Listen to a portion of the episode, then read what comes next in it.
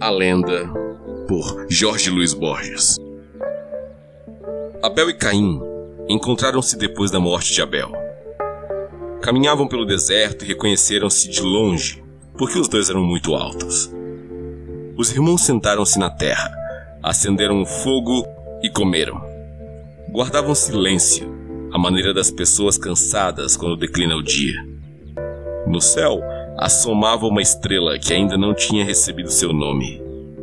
À luz das chamas, Caim percebeu na testa de Abel a marca da pedra e deixou cair o pão que estava prestes a levar à boca e pediu que lhe fosse perdoado seu crime. Tu me mataste ou eu te matei? Abel respondeu. Já não me lembro. Aqui estamos juntos como antes. Agora sei que me perdoaste de verdade, disse Caim. Porque esquecer é perdoar. Procurarei também esquecer.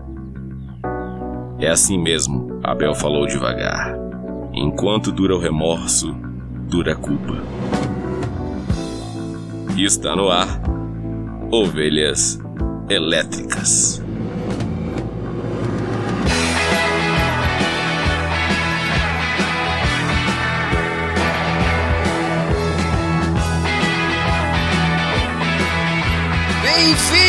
Bem-vindos ao rebanho das ovelhas elétricas! Eu sou o Cacau Marques e aqui comigo, diretamente de Brasília, está Erlan Tostes. E aí, Erlan, como é que tá? Grande Cacau, estou melhor que ontem, pior que amanhã. Como é que é? ah, tá, faz boa, sentido. Boa, agora, agora caiu a ficha, beleza. Eu tive que fazer uns cálculos aqui pra conseguir entender. Elan, Oi. e aí, cara? Estamos de volta, olha só, gravando, né? Em, sequência só. aqui, Cumprindo prazos? cumprindo. Vamos ver, né? Na gravação estamos, né? Vamos- Olha só, nem parece ovelhas elétricas. Nem parece. Hoje estamos aqui nesse nosso formato raiz, porque o Marcelo não está conosco, o Marcelo está atarefado, né? Então vamos fazer esse, esse nosso duo novamente. Mas antes, vamos falar das nossas redes sociais, né? Então você pode nos seguir na, no Twitter, que é Ovelhas Elétrica, no Facebook, que eu acho que é Ovelhas Elétricas mesmo, não me lembro mais, e no Instagram, que é Ovelhas Underline Elétrica, certo? É, é, dessa vez, acho que foi a primeira vez, depois de 21 episódios, a gente foi conseguir falar as redes sociais certinhas. É isso mesmo. É isso aí. Mas você procura ovelhas elétricas lá, você vai ver também a nossa, a nossa logo bonitona lá, que o, o Marcelo fez. E não tem erro, não tem erro, certo? É, você participou de algum podcast, Erlan? Alguma coisa? Cara, nada, tô paradão. Ninguém me chama, ninguém me quer. Qual foi o último crossover que você participou? Cara, o último foi o Gu- Good Hunt. Não, não, não, foi sobre o Histórias Alternativas. O do Hitler. Nossa, Saindo pelo amor de Deus. Pelo amor de Deus. Eu gravei dois episódios no Baixo Clero, do Dois Dedos de Teologia, cara. É, eu Então, vi o primeiro. Lá fala- falamos sobre Baudrillard, que era, um, era pro Marcelo estar junto comigo, né? Porque ele que é o especialista. Ele é o cara. Mas ficou legalzinho. E falamos sobre uma, uma contribuição cristã para a filosofia da história. Então ouçam lá também. E nós queremos pedir que vocês comentem no site do Bibotalk, lá na postagem do episódio. Eu sei que muita gente ouve no feed, ouve no, no Spotify, e aí, né, tá lá andando e tal. Mas comentem lá, a gente sempre passa lá pra participar lá pra responder e tal. Então, comentem, vamos participar aqui. Eu, o último episódio, Erlan, recebeu bastante feedback nas redes sociais, assim, né? Isso é O pessoal verdade. falou, o pessoal no grupo lá da, dos ouvintes elétricos falou lá que tenha que foi um episódio legal, no Twitter a gente recebeu também. Então, mas façam também no site, porque no site tem um espaço maior lá onde a gente pode conversar e discutir e tal, e brigar e depois fazer as pazes, né? E tudo, tudo junto lá. Né? Então você pode comenta lá, comenta lá, certo? E também certo. pode entrar no nosso grupo no Telegram dos ouvintes elétricos. É um grupo bem legal, só com gente boa, né? E se você tem Telegram, entra lá. Se você não tem, instala, entra lá. Não esquece de colocar é, verificação em duas etapas. Porque algum hacker de Araraquara pode te pegar. certo, Elan? Vamos lá então? Bora!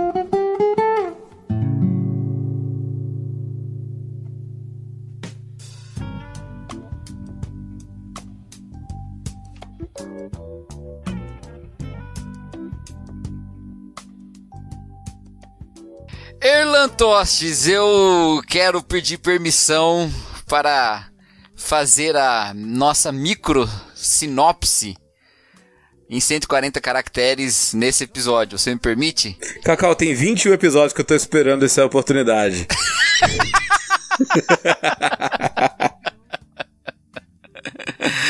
então tá bom, lá vai. Nós vamos falar sobre o episódio Toda a Sua História de Black Mirror, da primeira temporada, não é? Um episódio aí muito elogiado. E nossa micro sinopse. Lembra quando o Twitter era chamado de microblog? Isso, é. 140 caracteres. Né?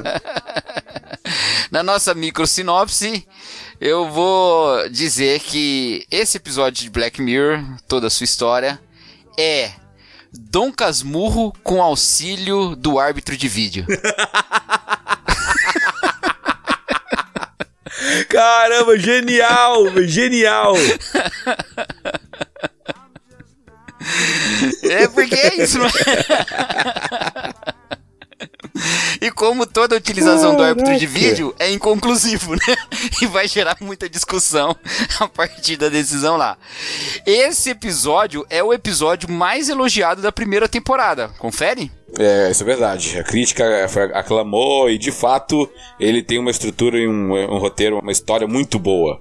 Ele é muito amarradinho, traz uma tecnologia que é muito original, assim, eu acho. Você lembra de alguma coisa assim na ficção científica desse jeito? Não que eu me lembre, deixa eu ver aqui. Tem a questão da vigilância, né? Que isso é um tema bem constante da, da ficção científica.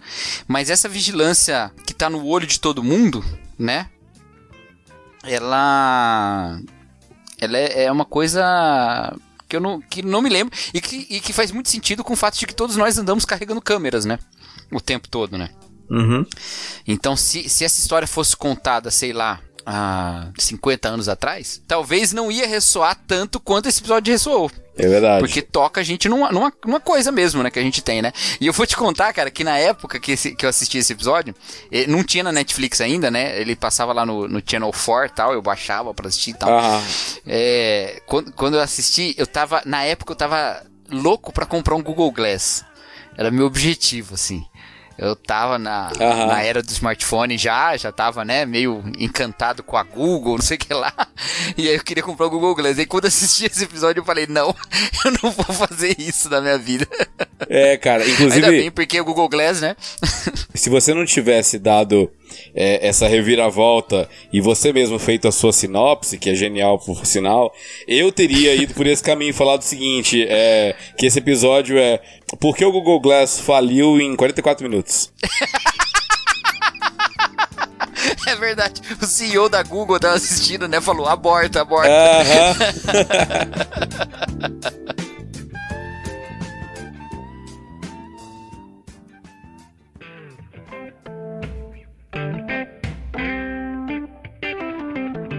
Mas é, esse negócio, né, de todo mundo tá filmando e tá observando tal, é, é uma, uma das coisas que tem nesse episódio. Mas esse episódio, ele é tão interessante que ele, os direitos dele para fazer um longa foram comprados pelo Robert Downey Jr. Você soube dessa história? É, essa eu li na Wikipedia. É, na época, o pessoal falou, ah, porque o Robert Downey Jr. vai fazer uma adaptação pro cinema e tal. Não sei o que ia virar, né? É, não sei se ia ser uma tecnologia nova do Dr. Stark, mas ele, ele, né, a gente não sabe se ele comprou os direitos do episódio ou a patente da, do grão, né? Mas alguma coisa ali ele comprou. E aí, e é um episódio que mexeu bastante com as pessoas, né? Vamos lá, Irlan, que reflexões, que, que provocações esse episódio traz pra gente aí?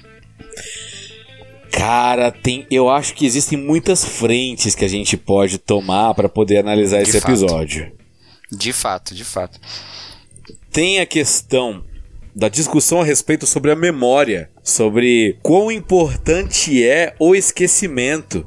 Porque em um mundo onde ninguém se esquece, é impossível haver perdão. Não o esquecimento pleno, mas a memória não se esvai. Não existem níveis de clareza a respeito das memórias. Então tudo tá valorado no máximo. Então toda a memória, todo acesso à memória é uma imagem de altíssima resolução. Então não dá pra substituir ou pra simplesmente perdoar e, e aquilo não doer mais, porque você revive claramente.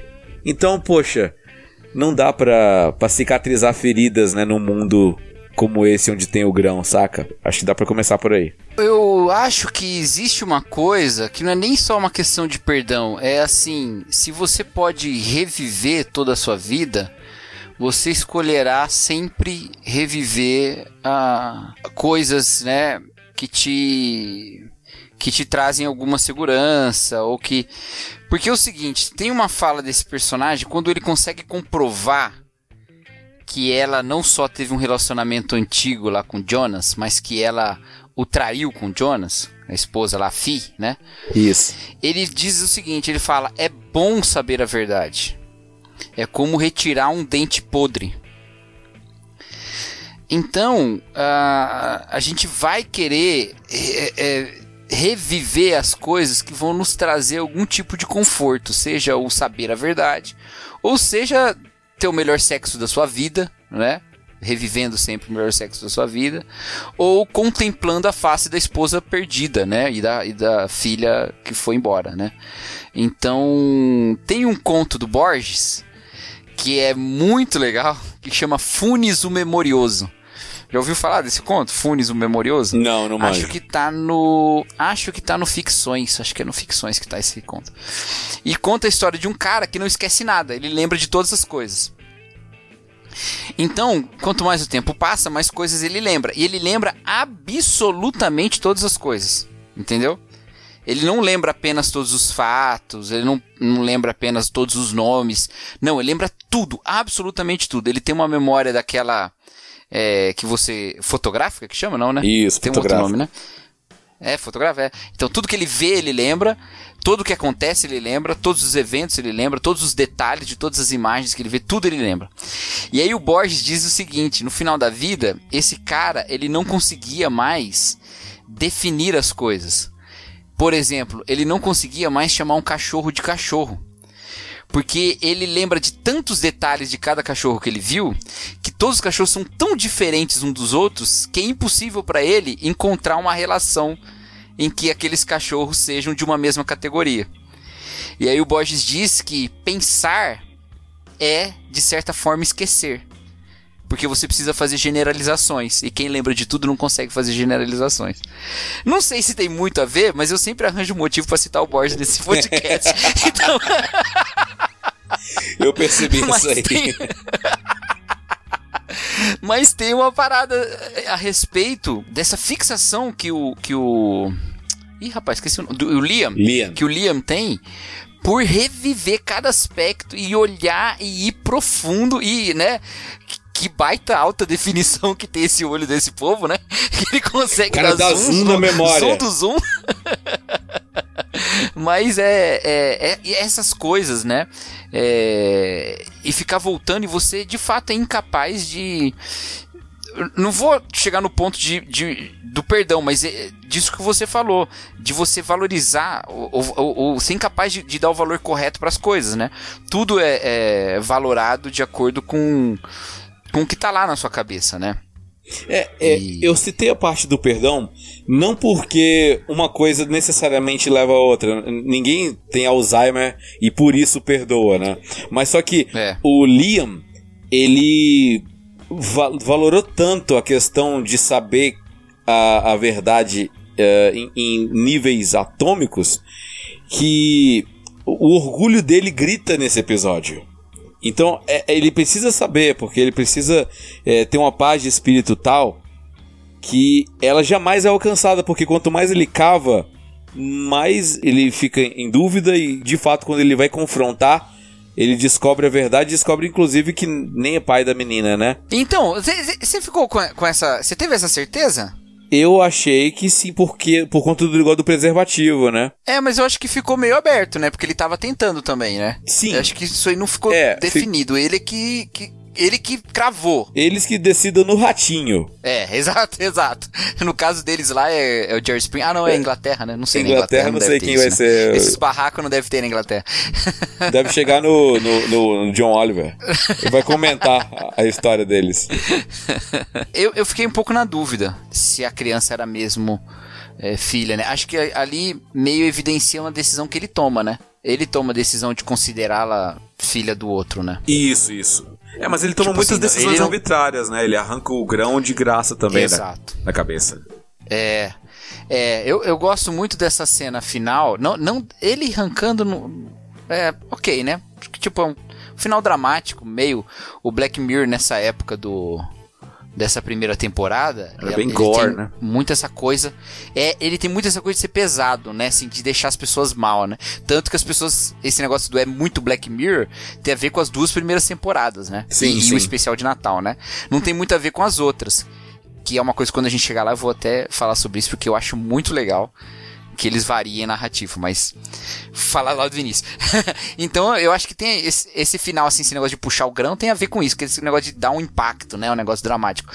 Mas essa cena dele revisitando e olhando, e olhando o olhar dela, isso eu achei muito legal, porque ele, ele faz esse destaque, né?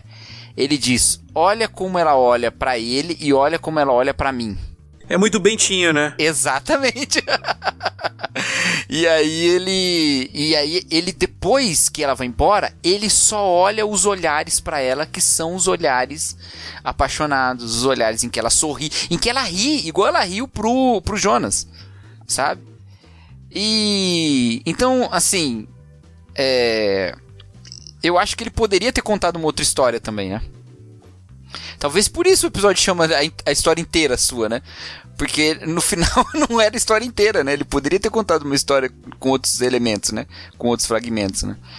É um recorte, não... né? No fim das contas, né? No final é um recorte. Agora, lá no início tem aquela entrevista de emprego dele, né? E ah. eles já começam com dois pés no peito, né? Tipo, eles não querem perder tempo. Né? São 44 minutos de episódio, eles poderiam dar um pouquinho de fôlego ali, né? Pra pessoa entender o que tá acontecendo, eles já chegam chegando, né? Os caras falando, não, isso aqui a gente volta, é, é, é, processa, né? Olha o, o histórico, aí o Bob é, diz que tem falta de confiança por causa dos pais e tal. E atrás dele tem um número de causas ganhas, né? E vai aumentando, uhum. você reparou isso? E vai aumentando. E tá em 349, 348, 349, vai aumentando quantas causas eles ganham fazendo isso. Aí ele pergunta: "Não, mas eticamente a empresa, né, lida bem com isso, tal?" Aí todo mundo fala: "Não, tranquilo, tá certo, tal." E o que parece que ele tinha problema ético com isso. Mas depois ele faz exatamente a mesma coisa, né? Ele volta na história para julgar a FIA a partir das, da memória, dos relacionamentos uhum. dele, né, tal fica sendo um personagem meio ambíguo, assim, nesse, nesse aspecto, né? No fim das contas, esse aparelho permite que se veja em terceira pessoa a própria história. Você é um espectador é. de si mesmo, de suas próprias memórias. Esse olho interno que a gente tem, que consegue lembrar desde a gente brincando na, quando era criança, ou lembrar de um braço quebrado e dar um pouquinho de agonia. A gente agora sai do corpo e vê isso como se estivesse vendo Netflix, né, cara?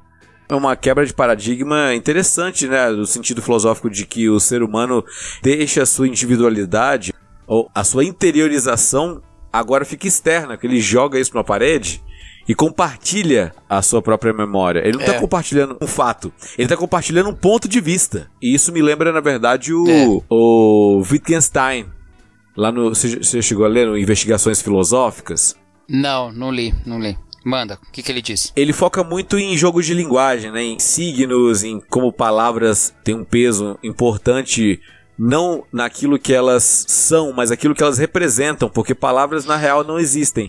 O que existem são as coisas que apontam, é, pa- para as quais essas palavras apontam. Uhum. E uma coisa que seria impossível, segundo Wittgenstein, é uma representação exata de uma memória, ou de um interior, ou de um, ou de um ego, ou de qualquer coisa que seja interior, ou, ou inclusive transcendente. Ele joga Deus no meio também. Então não dá para não dá para se definir nada que não seja empiricamente testado e tal, entendeu? Então só dá para definir. O mundo é o caso, né? O mundo é o, é, é o fato, é o conjunto de fatos. E se não dá para averiguar esses fatos, ou seja, se não dá para entrar na sua cabeça e ver o que você tá pensando e tal, então não vale a pena ser descrito. É, porque palavras não são verificáveis quanto à falsibilidade, se é verdadeira ou falsa. Ela é verificada quanto à aplicabilidade. E aquilo que não pode ser aplicado na linguagem, não vale a pena, então vamos ignorar. Simplesmente. É, é, isso aí que você tá falando me lembrou uma leitura que eu tô fazendo agora, Ah. que é. Adivinha? Que Do é Borges. do meu querido. Não, Byung-Chul Han. Ah, não, lá vem, lá vem, não, não aguento mais, cara. Ai, ai. Manda, vai, vai. É. o Byung-Chul Han, ele tem um livro sobre a questão digital, né? Que se chama No Enxame. É um livro muito legal. A tese é bem bem amplo, vai falar de várias coisas. Eu não vou não vou falar sobre a tese central do que ele diz. É, é, Tem um, tem um momento em que ele fala sobre é, a questão do respeito. Ele faz um jogo de palavras em alemão lá, que não vou saber falar aqui, né? É logo no primeiro capítulo desse livro. E, e ele diz da.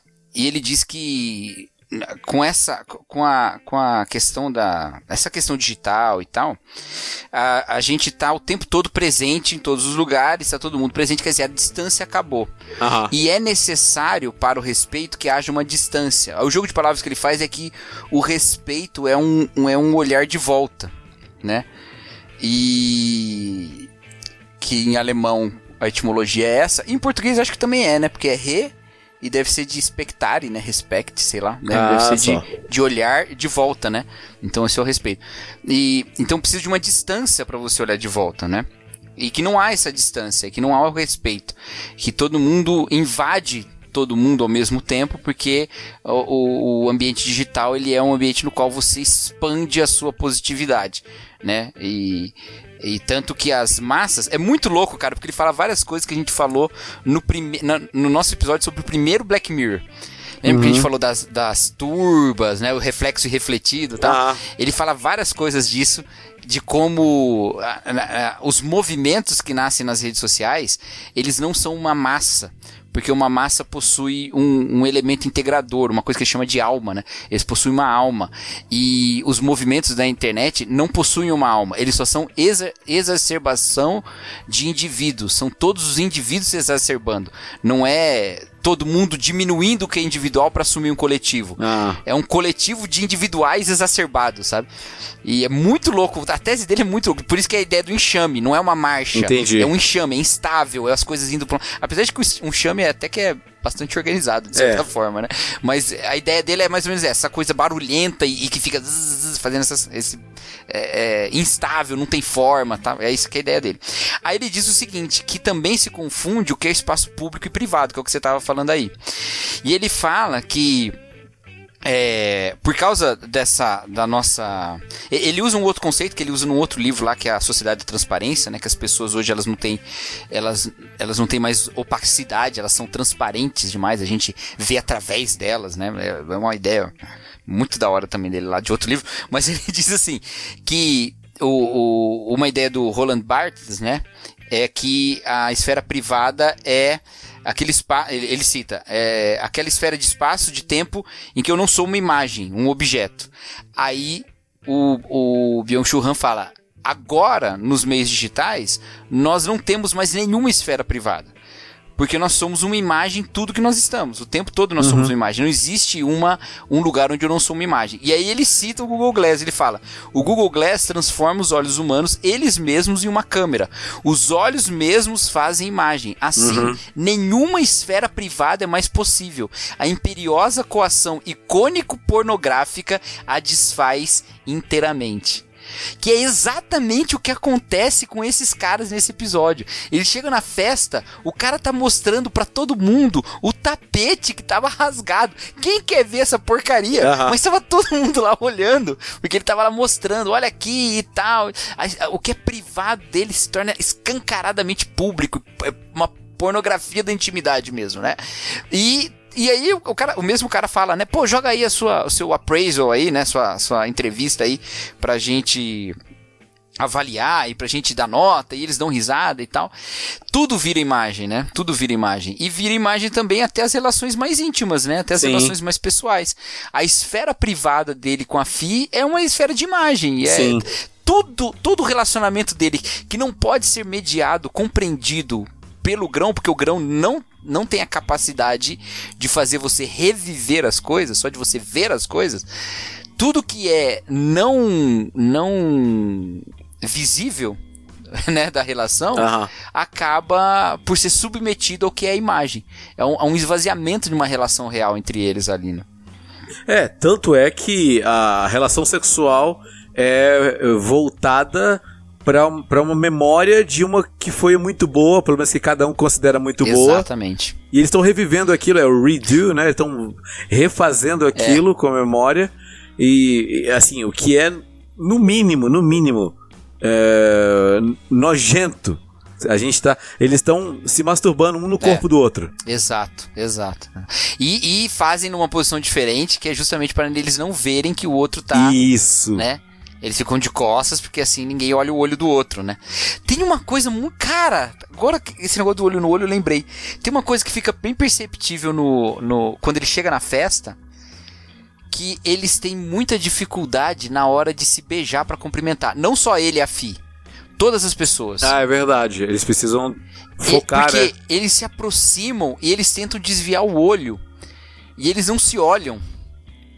Porque o olho é onde é onde eles estão, né, vendo outras coisas que não o outro, né, cara? E, e, e... Se encarar é um problema nesse, é, nesse, universo. É por isso que o cinegrafista no casamento ele é invisível. Como é que. Pera, pera aí, como é que é? Fala de novo aí, fala de novo aí. É, é por isso que o cinegrafista em um casamento ele é invisível.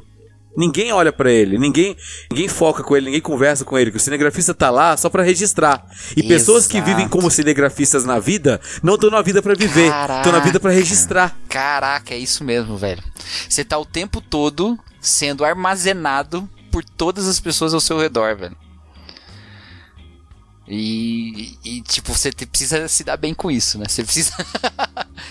Caraca, é, velho, é, é, isso é, mesmo, é uma relação de ser o Big Brother, mas também de ser o Winston.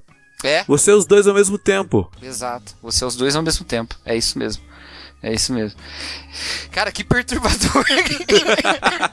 que perturbador que é isso. Olha só. A gente já vive, a gente já vive sob uma dificuldade nesse aspecto, né? Em termos, sempre tem uma câmera, né? Sempre tem uma é, tá todo mundo sendo filmado o tempo todo, né? Se não pela pelo celular, pela, pelas câmeras por aí, né? Eu assisti um filme essa semana que se passa no algumas décadas passadas, não sei exatamente quantas décadas.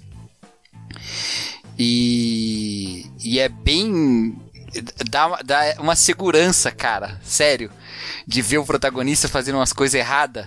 E você tem certeza que não tem ninguém filmando, porque naquela época não tinha esse monte de câmera em todo lugar. Não que eu queira fazer coisa errada, não é isso não, não me entenda mal. Mas ah, sabe quando você se identifica com um personagem, você quer que ele se que ele escape da situação e tal? E você sabe que hoje ele não escaparia de jeito nenhum, né, cara? Que é cheio de câmera em todo lugar. É, e, e, hoje até para as coisas mais banais, tem câmera, né, te filmando o tempo todo, sempre sempre encontram alguma coisa, né? Aí você tá o tempo todo. E, eu, e uma vez que você é o tempo todo imagem, você acaba também se tornando imagem o tempo todo, né? Uh, to, para todas as pessoas você é uma imagem. Então você também se porta como uma imagem. É muito importante a forma como eu me manifesto em todos os espaços nos quais eu sou só uma imagem, né? Então, por exemplo, toda relação que o Liam tem com a Fi fica diminuída em relação ao que ela deveria aparentar. Então, o que gera desconfiança nele é a maneira como ela reage quando vê ele, a, a, maneira como ela olha, o que ela ri, se é engraçado, se não é engraçado e tal, né? É, quem foi que convidou o Jonas para ir para casa ou não? Quem queria que ele fosse ou não, né? Essas questões são muito mais imagéticas, estão acima da questão do da questão da de todo relacionamento de fato, né? Relacionamento de fato que as pessoas têm que, que são compostos por um monte de outros fatores e não só dessas imagens planas assim, né? Sem sem profundidade, né? Cara, eu tô pensando numa outra parada aqui. Manda. Você conhece aquele canal Metaforando, o Vitor Santos, que analisa microexpressão e tal? Não conheço. Tá, já viu aquela série Lie to Me com o Tim Roth? Só conheço as propagandas, nunca assisti. Mas sei do, sei do que, que se trata. Tá, existe todo um trabalho científico mesmo é, feito principalmente ali com o Dr. Paul Ekman, fez um trabalho antropológico e etnográfico é, em tribos e tem uma tese a respeito da universalidade de microexpressões. Hum. Então existem é, reações involuntárias que seres humanos fazem mediante a emoções diversas, então, medo, nojo, alegria, espanto, é, raiva, e seres humanos mexem um padrão do, de um conjunto de músculos faciais para demonstrar essas, é, essas emoções de forma inconsciente e, e a, a, assustadoramente isso bate tanto numa tribo da Micronésia quanto num, num sei lá, numa metrópole como Nova York. Então você tem as, os mesmos padrões e aí ele, ele mapeia os músculos que, que fazem isso e tal, e ele consegue ver. Basicamente, ele consegue ser um detector de mentiras é, humano, é, com né? Com base Portátil. nisso que eles fizeram, uma pesquisa assim, pelo menos que eles fizeram aquele filme Divertidamente, não foi? Também, que são as emoções básicas que todo mundo reconhece, olhando as faces e tal. Não tem a ver com isso. É, mas ele foca mais na expressão facial. Entendi. E não na emoção em si. Uhum. Meu ponto é o seguinte: o Liam tá o tempo todo olhando as expressões da Fi e baseado na sua desconfiança ou na sua insegurança ou na, numa leitura primeira que ele faz das reações dela, dá insumos para que ele possa sustentar essa ideia de que ele está sendo traído ou que ela tem uma queda muito grande lá pelo Jonas. Meu ponto é, até que ponto esse estudo a respeito das microexpressões e ser um detector de mentira, né? Até que ponto isso é justo, né? Porque às vezes uh, esconder algo faz parte de uma comunicação uhum. não verbal e às vezes isso é um impeditivo para uma relação saudável, saca? É, mas aí eu acho que a gente vai ter uma divergência, cara. Ah. Você acha que que era melhor ele não saber ou você acha que era era melhor, sabe, conviver com, com, com... Então, eu, eu não tô indo por esse caminho. Ah, tá. eu não acho que seria melhor ele não saber. Tá. Eu não, não tô indo por aí. O que eu estou, ach... o que eu estou falando é, para esse caso, funcionou. Para esse caso, a intuição dele estava é, ah, tá. certa. Tá. Para esse caso, o... a coçada na cabeça era de fato chifre. saca? Mas é, existem casos onde simplesmente é paranoia. É. E aí recorre-se a, a, tipos de leitura facial e tal. E você não tá mais tendo relação com a pessoa. Porque a pessoa, ela também constrói uma persona. E ela apresenta essa persona para você. E, e, porque ninguém é 100% quem de fato é. Ninguém demonstra né, o, o superego para os outros, saca? A gente vai demonstrando essas pessoas que a gente vai construindo. E aí, com o tempo e com a confiança, a gente vai se abrindo, se abrindo até que há um relacionamento pleno. É. A pessoa às vezes é tímida, a pessoa às vezes não quer, ou a pessoa está constrangida. É. e não, não quer passar uma mensagem total, saca? É, É. esse o meu ponto. Pra mim, o que, o que faz esse episódio ser um grande episódio é que ele não é só bom na ficção científica, na- nos elementos de ficção científica, mas ele é muito bom nos diálogos que se estabelecem ali, né? Então tem algumas coisas que eu acho que, que tocam nesse ponto que você falou, né? É, a- e, e isso, e isso tá no diálogo, não tá só na questão tecnológica, né? Por exemplo, a, quem traz à tona a história dela com Jonas é ela mesma, né? Sim. Quando ele começa a falar do Jonas e tal e tal, uma hora ela fala, olha, eu vou te contar um negócio e tal, que eu e Jonas já tivemos um envolvimento. E aí ele fala, "Ué, você nunca me contou isso, tanto tempo você nunca me contou. Ela fala, não, eu contei que lá em Marrakech eu fiquei com um cara, né? Aham. A gente tem- acaba tendo uma tendência, por causa do final do, do episódio, né? Tá também é, achar que ele né, pisou na bola, ou, né? Quando, quando, na verdade, de fato, ele foi traído, né? Não Sim. tem como, como dourar a pílula nisso aí, né? Não tem como ignorar esse fato. Mas ah, me parece que há nela uma culpa de ter escondido isso, né? Ela quer trazer isso à tona. Eles obviamente não estão bem quando ela se encontra com o Jonas e conversa com ela, com ele na festa daquele jeito e tal. De fato é porque eles estão com uma situação, né? Mas ela traz isso à tona pra ele. É, vai saber por quê, né? Uhum. Possivelmente porque ela quer tirar isso aí e quer ver se, se o relacionamento anda, né? Se a, se a coisa se resolve, né? Eu não acho que ela tenha falado isso só pro casamento dela acabar de fato e ela ficar com um cara que não tava nem aí Não, pra ela, não. já tava com outra Não pessoa, já disse que não era um- que não era monógamo, que não ia, que não queria nada com ninguém, né? Ah. É, é, então, então ela, eu acho que ela queria mesmo que o casamento dela se resolvesse essa parada. Então, só que o que acontece? Em todo o processo, ele está agindo como um juiz e ele não está com uma disposição de perdão. Sim. E pra mim, essa questão não tem nem tanto a ver com a possibilidade de esquecer ou não, mas tem a ver com a disposição de aceitar a pessoa com todo o histórico dela, né? É, E isso significa perdoar. É, quando eu trabalho com casais na, na igreja, eu sempre e, e- e quando tenho que tratar algum, alguma questão que envolve, né, é, desconfianças e tal, eu sempre trabalho com dois conceitos, né?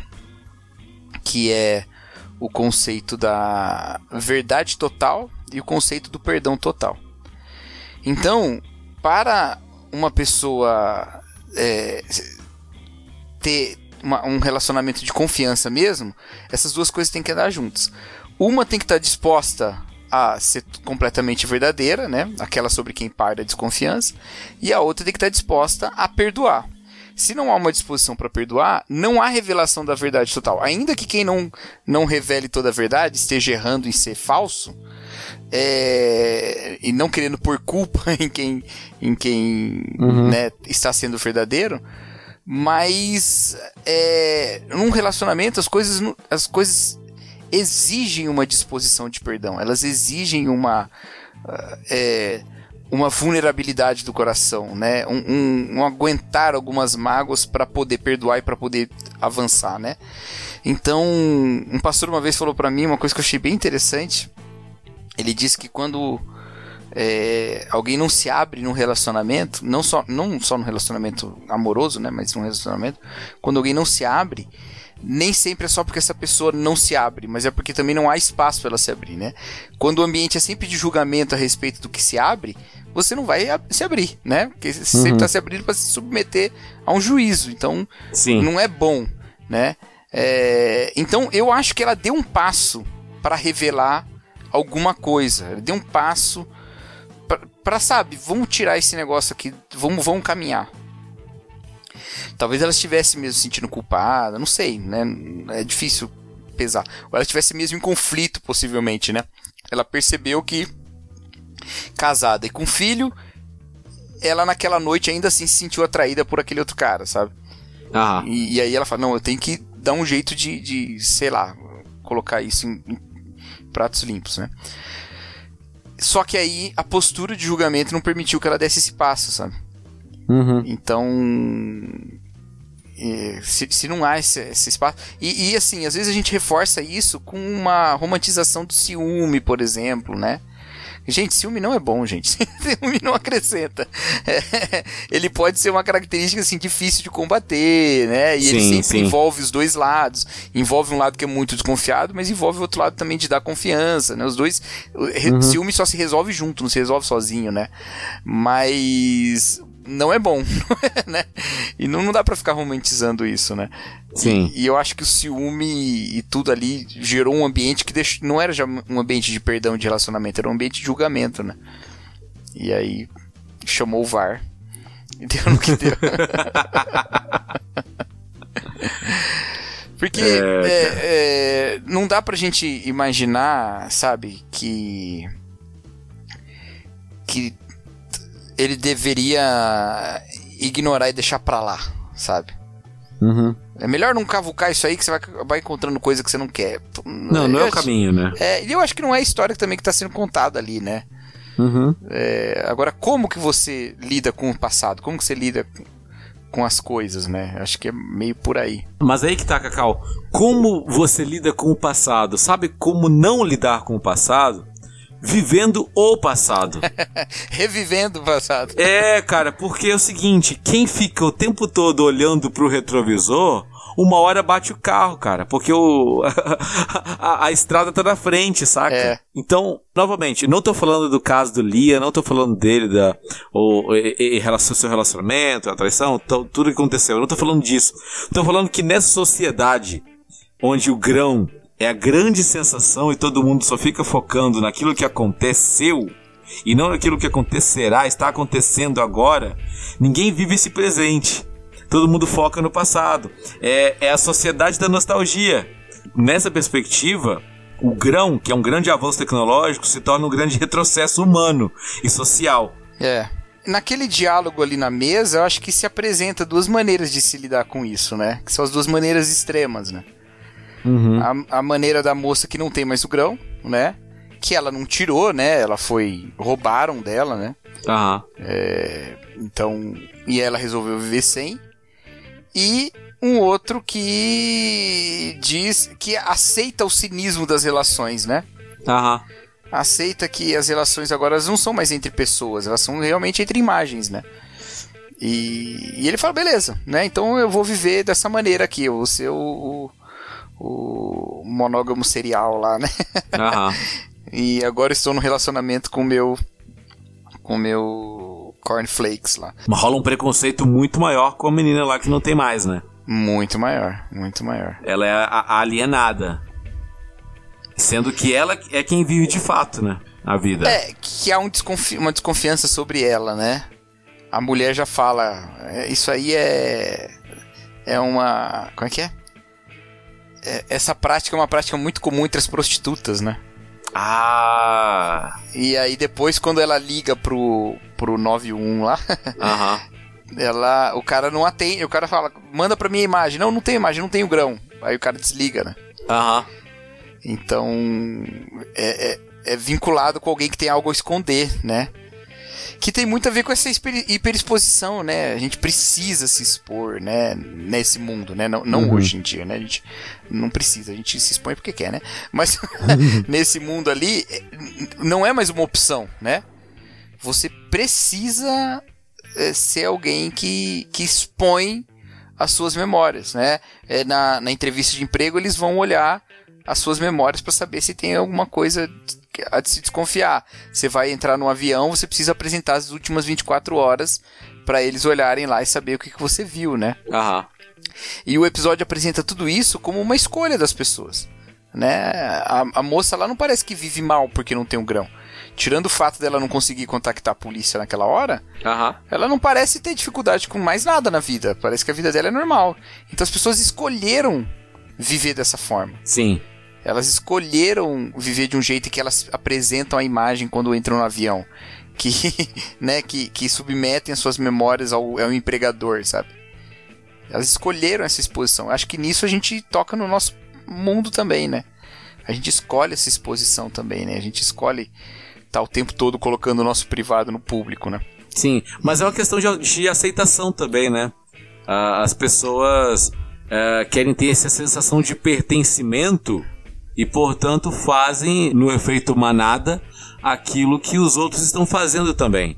Tem é. milhões de pessoas fazendo, tem milhões de pessoas se expondo e, querendo ou não, é uma escolha, sim, mas é uma escolha quase que coagida. E é mesmo, e é mesmo. Vou te contar uma coisa que acontece comigo. Eu tenho uhum. um amigo muito querido, meu amigo pessoal, amigo da minha família, ele é muito querido de mim, da minha esposa, a família dele é muito amiga da, das nossas famílias e no qual a gente tinha um relacionamento muito presencial, né? Uhum. A gente ia na mesma igreja e tal. No momento em que eu deixei de frequentar os mesmos espaços, ele é um amigo com quem eu perdi um contato direto porque ele não usa rede social. Hum. Eu tenho, na verdade, eu tenho dois amigos nessa situação. Dois amigos nessa situação. Não usam rede social. E, e eu perdi.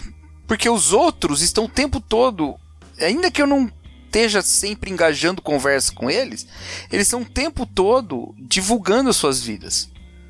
Uhum. Então eu me sinto parte da vida deles. Entendi. Né? Eu vejo, eu comento, eu converso com a Nath sobre a vida deles, né? E a gente, olha só que legal, tá grávida, olha que legal, que bacana e tal. Mas esses que não usam não usam essas redes sociais. Sim. Esses de fato acontece no nosso relacionamento o que acontecia quando a gente mudava de cidade na década de 90, né? Você uhum. perdia o contato, né? Você tinha o telefone, se precisasse, você ligava, mas não mais que isso, né? Mandava carta, né? Move on, agora você tem outros relacionamentos. Né? Ah. É... Então, pensa, nesse círculo de amizade, é imperativo que a pessoa exponha sua vida na rede social, senão ela será excluída desse círculo. É, atualmente a discussão não está sendo mais sobre a exposição, mas a hiperexposição, né? Não, é, exatamente. Não é. se você mostra ou não mostra, mas o quanto você mostra. Né? Se você é. tá falando, mostrando aqui, pô, tô, tô aqui na academia, você sai da academia, você vai pro, pro, pra uma peça, sai, você vai pro cinema, você chega em casa, em casa você faz um suco, põe na rede social, entendeu? Aí, o quanto que você coloca que é o, o objeto de debate, porque é, é, participar das redes já é condição sine qua non, né? Você já é. tá lá, é pressuposto.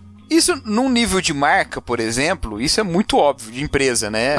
Os, os que estudam comunicação aí de empresa, eles falam, né? Você não escolhe se você tá ou não tá na internet, né? Uhum. Você já tá. você escolhe como é que você vai atuar, né? Sim. Então isso já há muito tempo se fala. Você não escolhe se você vai ter ou não vai ter uma página no Facebook para sua empresa. Você já tá no Facebook, né? Sim. É, agora, como é que você vai lidar com isso? Agora, no nível pessoal, isso acaba acontecendo também, né? Havia redes sociais aí que surgiram um tempo atrás que eram redes sociais na qual você se tornava um assunto, né? Que é aqueles Yelp sobre pessoas, né? A Lulu lá, né? Uhum. É feito para falar dos outros, né? É alheio da sua vontade de ter um perfil lá. Você já é assunto a ser comentado lá, né? Então a exposição tá meio é, in, independente do quanto você quer até nisso, né? Até expor, ah. né? Então. É, é complicado. É, eu acho que realmente essa, essa coisa da, da, do fim da esfera privada é muito mais profundo.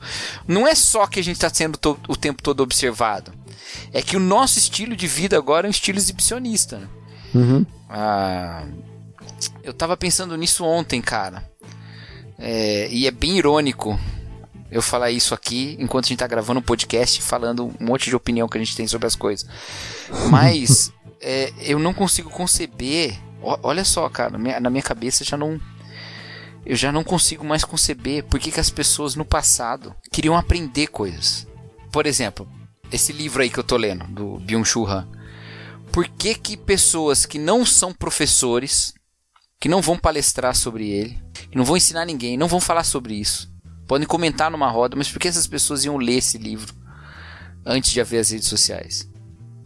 se elas não iam expressar o que elas, o que elas leram. Se elas não iam dizer sobre aquilo. Nem que. Nem, ó, ó, eu não tô falando sobre dizer o que o livro diz. Mas ao ler o livro, eu estar me alimentando de uma coisa que vai compor as minhas expressões em relação ao mundo. Porque eu não leio esse livro para poder conversar com as pessoas que estão ao meu redor. Ainda que esse eu faço porque ele me impactou muito. Mas Aham. a, maior, a maior parte das coisas que eu leio, eu não leio, sabe? Não, não é assunto das minhas conversas cotidianas. Mas muitas vezes compõe um texto que eu escrevo na rede social. Muitas vezes me ilumina numa coisa que eu vou falar no podcast. Até essa, essa ação privada, que é ler um dia frio, um bom lugar para ler um livro Aham. ele é feito é, é, numa perspectiva de exposição, cara. É feito numa perspectiva de exposição. E. eu já. eu- por exemplo, eu, eu leio no Kindle. No Kindle, se você grifa o texto, ele. Você pode querer que o seu. que o que você grifou é, faça parte do que foi grifado por todo mundo, né? Então, assim, conforme você vai lendo um, um livro no Kindle, as partes do livro que são mais grifadas pelos leitores de Kindle, elas aparecem pra você. Não grifada, mas elas aparecem com sinal lá. Ó, isso aqui já foi grifado por 3 mil leitores, sabe? Aham.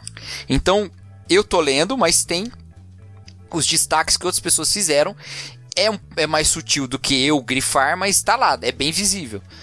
E quando eu grifo, eu, eu faço parte também desse- dessa comunidade. Aham. Quer dizer, até isso se tornou uma maneira de expressar o que me, o que me toca mais, de me colocar no. Quer dizer, eu tô me expondo o tempo todo. É, é, ali é anônimo, mas é uma exposição. É assim, eu quero que a minha voz chegue, eu quero que o que eu penso, o que eu grifo, o que eu valorizo aqui nesse livro chegue nos outros lugares. Cara, olha que maluquice isso, velho.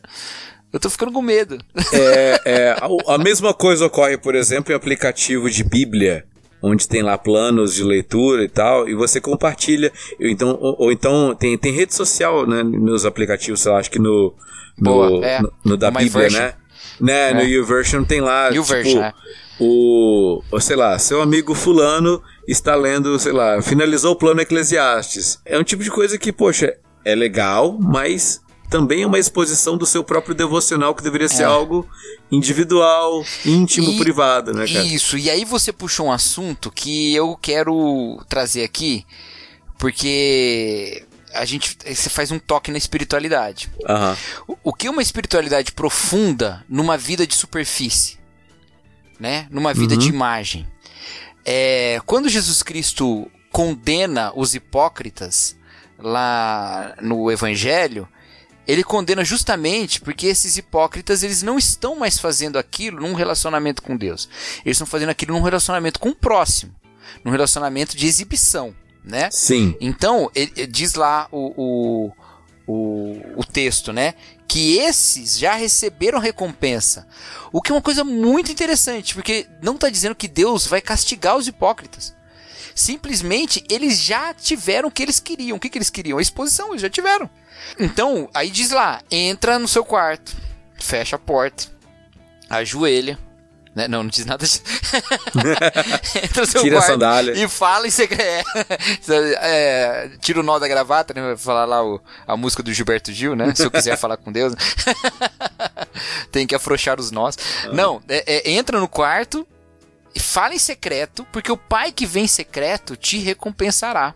Numa época de imagem, de imagem, de- em que todos nós somos imagem, a no- o nosso relacionamento com Deus acaba sendo um relacionamento para o olhar do próximo. É selfie de oração. é selfie de oração, é. A gente substitui o olhar de Deus pelo olhar do próximo. O, o, o, o pai que vê em secreto não é mais importante do que o próximo que vê no público. Então eu vivo para o próximo que vê no público. A minha espiritualidade é uma espiritualidade para o próximo que vê no público. E isso, já que a esfera público-privada deu uma, puf, né, uma, uma é, é, como é que é? É, foi, ela foi obliterada né, nessa É. nossa realidade. Tornou obsoleta, né? se tornou obsoleta, tudo que eu faço é diante do próximo. Ou seja, as, o, o meu relacionamento com Deus, ele está invadido da hipocrisia do mundo já. Sim. Ele já está invadido. Se eu não faço intencionalmente essa coisa de me fechar no quarto e ter um momento com Deus, que será eu e Deus e mais ninguém, e ninguém saberá disso, e não vai chegar em lugar nenhum, eu perco uma coisa que é o que eu tenho no, no secreto com Deus, que é a, o, o, a espiritualidade genuína. É, eu acho que a espiritualidade ela tem essa dimensão particular e dimensão coletiva ou dimensão pública para essas duas coisas. A particular garante que a nossa espiritualidade seja genuína. Então, ela não está fazendo para agradar os outros. Ela não está fazendo sendo movida pela opinião pública. Ela está sendo movida por um relacionamento com Deus e a minha consciência diante da palavra sendo golpeada pela palavra ali para ser formada por ela. E, e, e, em oração, me confessando diante de Deus e tal. Então, essa é a espiritualidade, é, a genuinidade da minha, da minha espiritualidade está no fato de que eu me encontro só eu e Deus, porque o olhar de Deus vale mais. Só que se eu fizer só isso, eu corro um grande risco de perder a. Uh, a, a, a visão do terceiro sobre também a fé, o aspecto coletivo da espiritualidade, que é aquela que fala, mano, você tá seguindo uma loucura aí, você tá com uma heresia toda sua e você não tá ouvindo o que a igreja tá falando, você não tá ouvindo o que as pessoas estão falando, que é esse aspecto da gente se formar um ao outro e edificar um ao outro. Essas duas coisas estão presentes na espiritualidade. A gente tá perdendo a primeira completamente, porque o privado não existe mais. Uhum. Então, se não, se eu acho que a questão do privado já foi, the ship has sailed, né, não tem como pegar uhum. mais esse barco, eu acho que no aspecto da espiritualidade, nesse sim ainda existe a possibilidade da privacidade. A gente precisa intencionalmente resistir a essas tendências é, ex, é, é, de exibicionistas e pornográficas, como o Byung-Chul Han fala, né? A gente precisa resistir a elas com uma espiritualidade particular, secreta, intencional e diária né? Precisa ser desse jeito. A gente, a gente é tão louco nesse assunto, cara. Agora eu abri a porteira aqui. a gente é tão louco nesse assunto que a gente lê o texto de Daniel e fala que ele abriu a janela para mostrar para todo mundo que ele estava orando. E não tem nada a ver. Ele abriu a janela porque ele orava em direção a Jerusalém. Era a esperança dele e era o lugar de oração. E ele não estava lá, então ele orava em direção a Jerusalém. Não era uma questão exibicionista, mas até ali a gente lê exibicionismo. Porque a gente não concebe uma, uma vida é, é, que não seja invadida pelos olhares, uma vida que não seja imagem. Então a nossa, a, a, nossa espiritualidade tem que ser mais que imagem, ela tem que ser real, né? E eu acho que a gente precisa muito desse, desses aspectos secretos e privados da, da espiritualidade, sabe? É uma leitura que não vai terminar com um textinho no Facebook. Ah, hoje eu estava orando e lendo a Bíblia e Deus me tocou com essa palavra. Não, uma coisa uhum. que é você e Deus e acabou. Vai morrer ali vai ficar ali no quarto, suas lágrimas vão ficar ali e, e você vive uma vida com Deus no privado para viver com esse mesmo Deus no público, sabe? É aquela questão da mulher samaritana, né? Pergunta se é para adorar Deus em Siquém ou, ou em Jerusalém. E no fim das contas, Deus procura verdadeiros adoradores que adorarão em espírito e em verdade, né? E é, e, e é um tipo de coisa que, é, que nem o Wittgenstein fala, cara, que não dá para demonstrar, não dá para representar espírito e verdade. Dá para se viver, dá para se relacionar, dá para se experimentar, dá para ser, mas agora é, não dá para tirar uma selfie do espírito e a verdade. É, é. E, e, no fim das contas é isso que Deus quer, né? É a verdade, é a demonstração do ser no seu total e não no, no 1024 por 728, não na, nas é. dimensões da foto, saca? É, e, e, isso toca nas relações também, né? A, a, quantas vezes a gente. Às vezes eu saio, né? Com, com, amigos com quem eu gravo podcast, né? Às vezes que a gente se encontrou também, né, Erla? É. E foram, não foram muitas, assim como poderiam ter sido se Deus nos permitisse morar mais perto. Mas, quando, por exemplo, Paulinho mora aqui em Vinhedo, né? Aham. O pessoal do Barquinho Matheus mora aqui e tal, em Campinas. O pessoal do Juntos mora todo mundo aqui é, quando a gente se encontra e a gente tá batendo papo, e a gente volta e meia brinca, né? Pô, não tem ninguém gravando, né? pra gente lançar isso em algum feed e tal. É, é, é, é essa coisa também, né? É, como é que como é que é essa relação nossa, né? É, ela, ela tem que ser real entre nós mesmos, sabe? E existe uma existe uma coisa que acontece nesse episódio que o que é mais íntimo, quando ele se torna exposto, ele passa a ser uma extensão de todo mundo, né? Tem uma hora. Eu, eu assisti esse episódio há muito tempo atrás, eu revi ele algum tempo depois e eu revi ele ontem. E eu não lembrava direito a ordem das coisas. Eu não lembrava direito de quem era a memória de quem. Uhum. Por quê? Porque chega numa hora que as memórias elas vão se acumulando, né? Quando você assiste a memória do outro, aquela memória passa a ser sua memória, Sim. porque ela passa a fazer parte, né? Você viu, então ela tá no seu, no seu cérebro também. É, Então, você acaba invadindo a memória do outro, que é uma coisa muito íntima, as experiências do outro, e por isso submetendo sobre a experiência do outro um julgamento seu. Então, de repente, a pessoa não carrega mais uma culpa sobre a sua, a sua própria história. Ela carrega uma culpa de todo mundo sobre a sua própria história. Não é só ela que se condena. Ela é condenada dentro de si mesma por todo mundo das coisas que só ela lembrava e que agora todo mundo vê. E para mim a maior prova disso é quando o Liam começa a exigir que as pessoas exibam as memórias delas. Por que, que ele faz isso? Porque aquilo é a história dele. Ah, mas a memória é do outro, mas é a história dele, então ele quer saber. Apaga isso, não, eu quero ver, eu quero saber Aham. e tal. E ele começa a jogar o julgamento e, querendo ou não, ele tá inserindo na memória dessas pessoas um julgamento que ele faz sobre memórias ainda passadas, sabe? Por quê? Porque é o que acontece na- na- nas redes sociais. A gente, a gente tá se estendendo sobre o outro. A gente tá se estendendo sobre o outro. É o TBT, né? É, é, também, também. Não, mas assim, mesmo nos comentários, mesmo nos replies, mesmo, sabe? Nós estamos acumulando sobre o outro julgamento, a gente está acumulando sobre. A gente está botando essas coisas, a gente está estendendo essas coisas todas.